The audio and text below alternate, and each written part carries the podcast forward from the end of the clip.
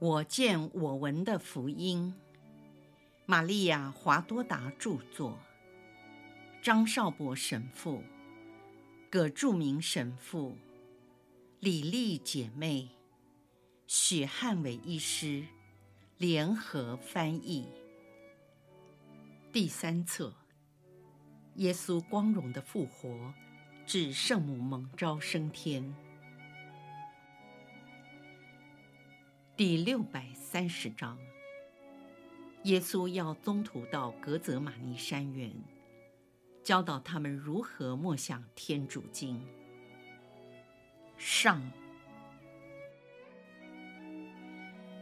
宗徒们都披上了自己的斗篷，问耶稣说：“主，我们去哪里？”宗徒们和耶稣说话的态度。与他受难之前有很大的差别。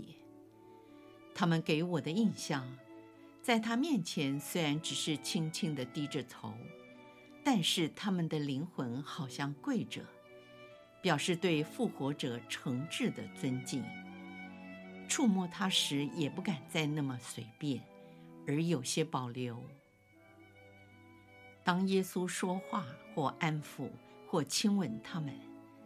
特别是针对某个人说话时，他们都喜不自胜。总而言之，师生的关系和相互交往的态度，很明显的生前和复活后已大不相同。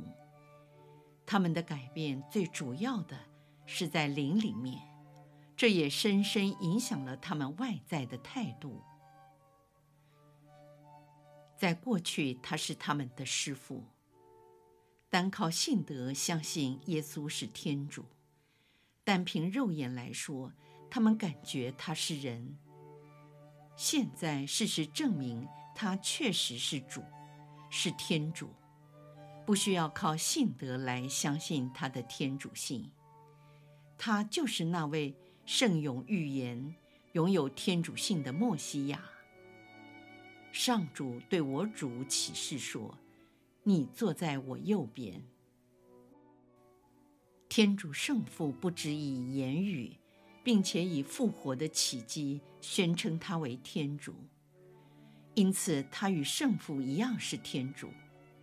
他是他们因胆怯所遗弃的天主，虽然过去从他那里得到了许多的恩惠，如今他们以谦逊和敬畏的心看他。好像虔诚的信徒瞻仰那被祝圣过的饼圣体，明供在圣体光中或在弥撒中，被主祭神父双手高举时一样。虽然他们喜欢看着耶稣那比过去更俊美的容貌，但是可以看得出，他们不太敢正面注视着他。出于爱。他们想多看他一眼，然而由于敬畏，立刻垂下眼睑，低下了头，好像被强光照射，感觉刺眼。事实上，复活后的耶稣和复活前的耶稣，虽然是同一位耶稣，但已经不同。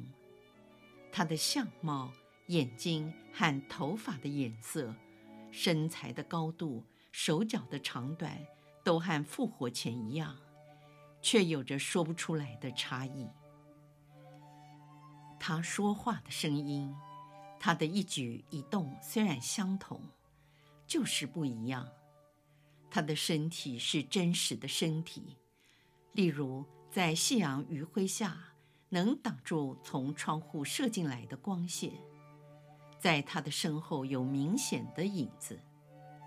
总而言之，他虽然有所不同，并未变得骄傲或冷漠。他现在重新显示出那永恒的尊威，不再是从前那位谦卑、看似沮丧、不屈不挠的师傅。在他一生最后的阶段，清癯的面容。现在完全不见，他那显得苍老、和精疲力尽的神情也消失了。那时他眼神哀伤，好像恳求人说：“你们为什么拒绝我？接受我吧。”复活后的耶稣似乎比以前更高、更强壮。他摆脱了一切累赘，自信且更加尊威，更彰显出他的天主性。甚至在他过去行大奇迹或展现他师父的权威时，也比不上现在光荣复活后所彰显出来的形象。他现在不放射光芒，不像在大波尔山显圣容时。也不像在他复活后最初几次显现给人的时候那样发光。然而，他的全身隐隐约约被一层柔和的光围绕着，正是天主子光荣的身体。他吸引人，同时也令人敬畏。我不敢确定，也许是他手上和脚上的伤痕。特别明显，令人由衷的敬畏。不过，我亲眼目睹，宗徒们对耶稣的态度真的与从前不同。虽然耶稣对他们非常慈祥，并且尽可能地制造像昔日那样的气氛。从前他们无拘无束，畅所欲言，但现在他们却不敢多话。过去若有疑惑，必然追问到底。现在如果耶稣不回答，他们便不敢多问。甚至耶稣向他们或某个人微笑时，他们的脸色拘谨，不敢回应耶稣的笑容。过去每次他伸手去取外场时，宗徒们都抢先上前帮忙，以为师父服务为荣。自从他复活以后，常穿一袭白袍，比缎子更光亮耀眼的衣服。这次在他伸手去取外场时，宗徒们没有一个争着前来为师父服务，似乎都怕摸到他的衣服或身体，甚至还需要他自己开口说：“若望，来帮一下你的师父。”这些伤是真实的伤口，受了伤的手已不像从前那么灵活了。若望听命帮师傅把宽大的外氅穿上，他的动作小心谨慎，似乎是在给大司祭穿礼服，为了避免碰到他手上的红色圣伤。虽然他小心翼翼。还是难免碰到了左手的伤口。若望大叫一声，好像他自己被伤到一样，并且紧盯着他的手背，担心又开始流血。事实上，这残酷的伤口真像刚被刺透的模样。耶稣把右手放在若望的头上，说。当你在十字架上卸下我的遗体时，你的胆量比现在要大。那时还在流血，甚至我的血染红了你的头发。那是深夜清新的露水，滴落到心爱的门徒身上。你接过我的遗体，就像葡萄树上摘下来的一串葡萄。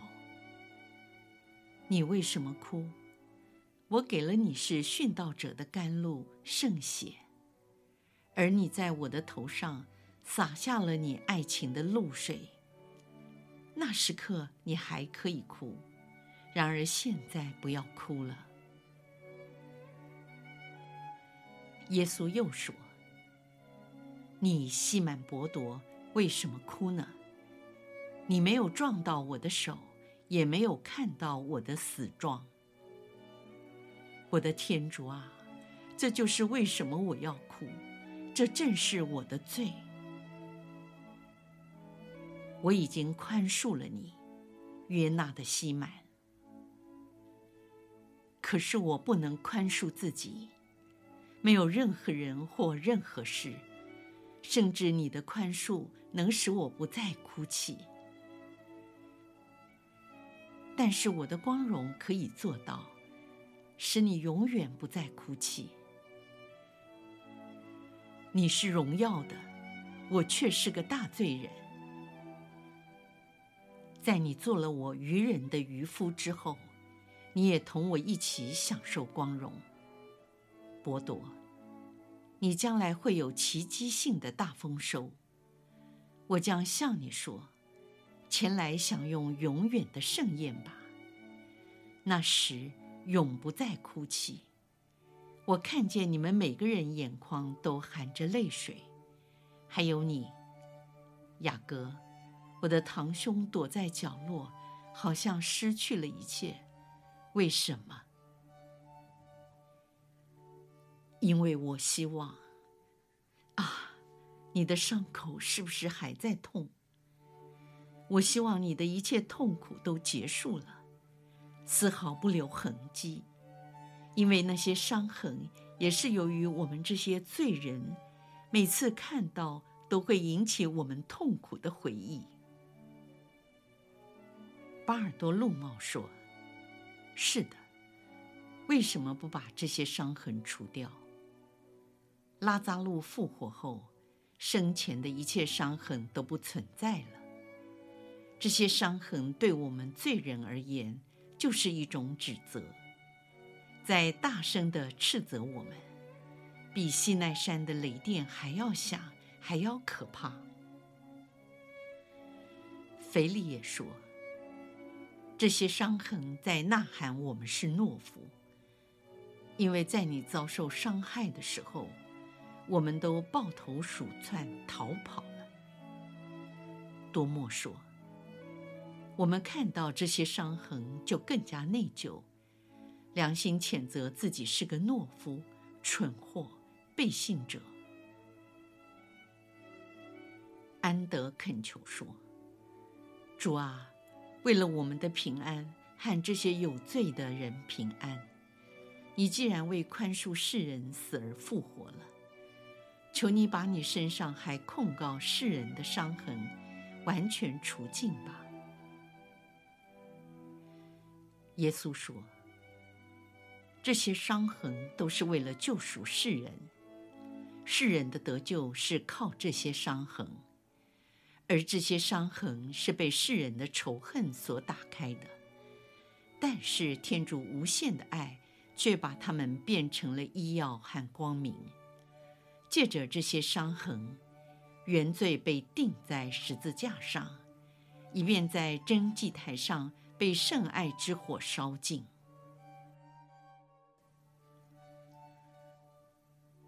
当年天主特别命令美色制造约柜和香坛时，不是也规定了在它四角要安上四个铜环，以便举起约柜抬到上主所指定的地方吗？注解：那约柜的四个环。是预表耶稣手汗脚被钉孔穿透的伤口。我比约柜和香坛更尊贵，而且更重要。我焚烧的是我爱天主及爱人的香料，并承担了世人犯的一切罪过。世人应该铭记在心，也就是。天主子爱他们，竟到了这样的程度，为救赎他们付出了这么大的代价。此外，也提醒世人罪恶造成什么后果。有救赎之恩，只有信靠被刺透的那位才能获得。如果世人看不到我被人刺透的伤痕，很快便会忘记天主子。为了救赎人类的罪而牺牲了自己，也会忘记我曾受到如此残酷的死亡，同时也会忘记什么药物才能治愈他们因罪恶所受的伤害。注解：耶稣的五伤是治愈罪恶的香膏及药物。看，我说的香膏就在这里，我的伤痕。你们过来口亲吧。你们每次口亲，就能增加你们的净化和圣宠。我实在告诉你们，净化和圣宠对你们而言总是不够，因为罪恶的世界消耗天主所赐的恩宠，为此需要天主的恩宠来抵消罪恶所造成的伤害。我就是天主本身。天主在我内，天国所有的宝藏都是由我的五伤流出来的。耶稣把手伸向他们，要宗徒们过来口亲。他将手凑近宗徒的嘴唇，虽然他们渴望口亲他的五伤，但是担心碰到伤口会增加他的疼痛。触碰伤口不会使我疼痛，只是感到僵硬。令我疼痛的是别的原因。阿尔斐的雅各问：“主，是什么原因？”为太多的人白白做了牺牲。我们走吧，你们先去。我们前往格泽玛尼。怎么了？你们害怕吗？主，不是为我们担心。事实上，耶路撒冷的首领对你的仇恨比过去更深了。别怕，也不必为自己担忧，天主会保护你们。更不必为我担心，因为我的人性已不受任何限制。我先去看我的母亲。然后再到你们那里，我们还需要除去许多最近因罪恶和仇恨所引起的恐怖事物。我们应以爱来抵消罪恶与仇恨。你们看到了吗？你们的亲吻已消除和减轻了我的痛苦，以及被钉在我肉身上所造成的伤害。同样。我们即将要做的，能够去除这些恐怖的记号，并且圣化因罪恶被亵渎的地方，以免日后再看到这些地方时，会令你们触景伤情。我们也去圣殿吗？他们脸色发白地问。不，本来由于我的领在，可以圣化他。但是已经不可能了，因为他不愿意。注解，他指的是圣殿，即那些在宗教上以圣殿为中心而掌权的犹太人。因此，他再也没有得救的可能，等于他已是一具死尸，很快就要解体。我们让他的死人。就是那些不愿意接受耶稣带来救恩的人，把他埋葬，将来会有秃鹰及猛兽毁坏他的坟墓，分食他的尸骨和内脏，最后连一根骨头都不存在。这就是那伟大的丧亡者圣殿，因为他不愿意接受生命。耶稣走上餐厅角落的台阶。离开了大厅，宗徒们默默地跟随着他。一进入走廊，耶稣便不见了踪影。整个房间像沙漠一样寂静无声，所有的门都是紧闭着的。若望指着餐厅对面的那扇门说：“圣母玛利亚就在屋里，她一个人独处。”好像经常神魂超拔，她的脸上流露出一种神妙的光辉，这应该是他心灵喜乐的反应。昨天他曾向我说：“若望，你想一想，在天主的国度中散发出多少幸福和喜乐？我问他，哪些国度？我猜想他可能获得了一些奇妙的启示，有关他圣子战胜死亡者的国度。他回答说：“在天堂，在炼狱，即在林伯玉阴府，炼狱的灵魂得到了宽恕，林伯玉所有的义人和已得到赦免的灵魂都升了天堂。”天堂住满了享受永福的灵魂，天主在他们身上受到光荣。我们的祖先都在那里欢乐，在这地上的国度也有了幸福。十字架的标志已闪耀，圣宠之泉，耶稣的宝血和牺牲已经打开，他克胜撒旦的阴谋。消除原罪及诸多的罪。这里不只是善人享受的平安，更可获得救赎之恩及重新成为天主的子女。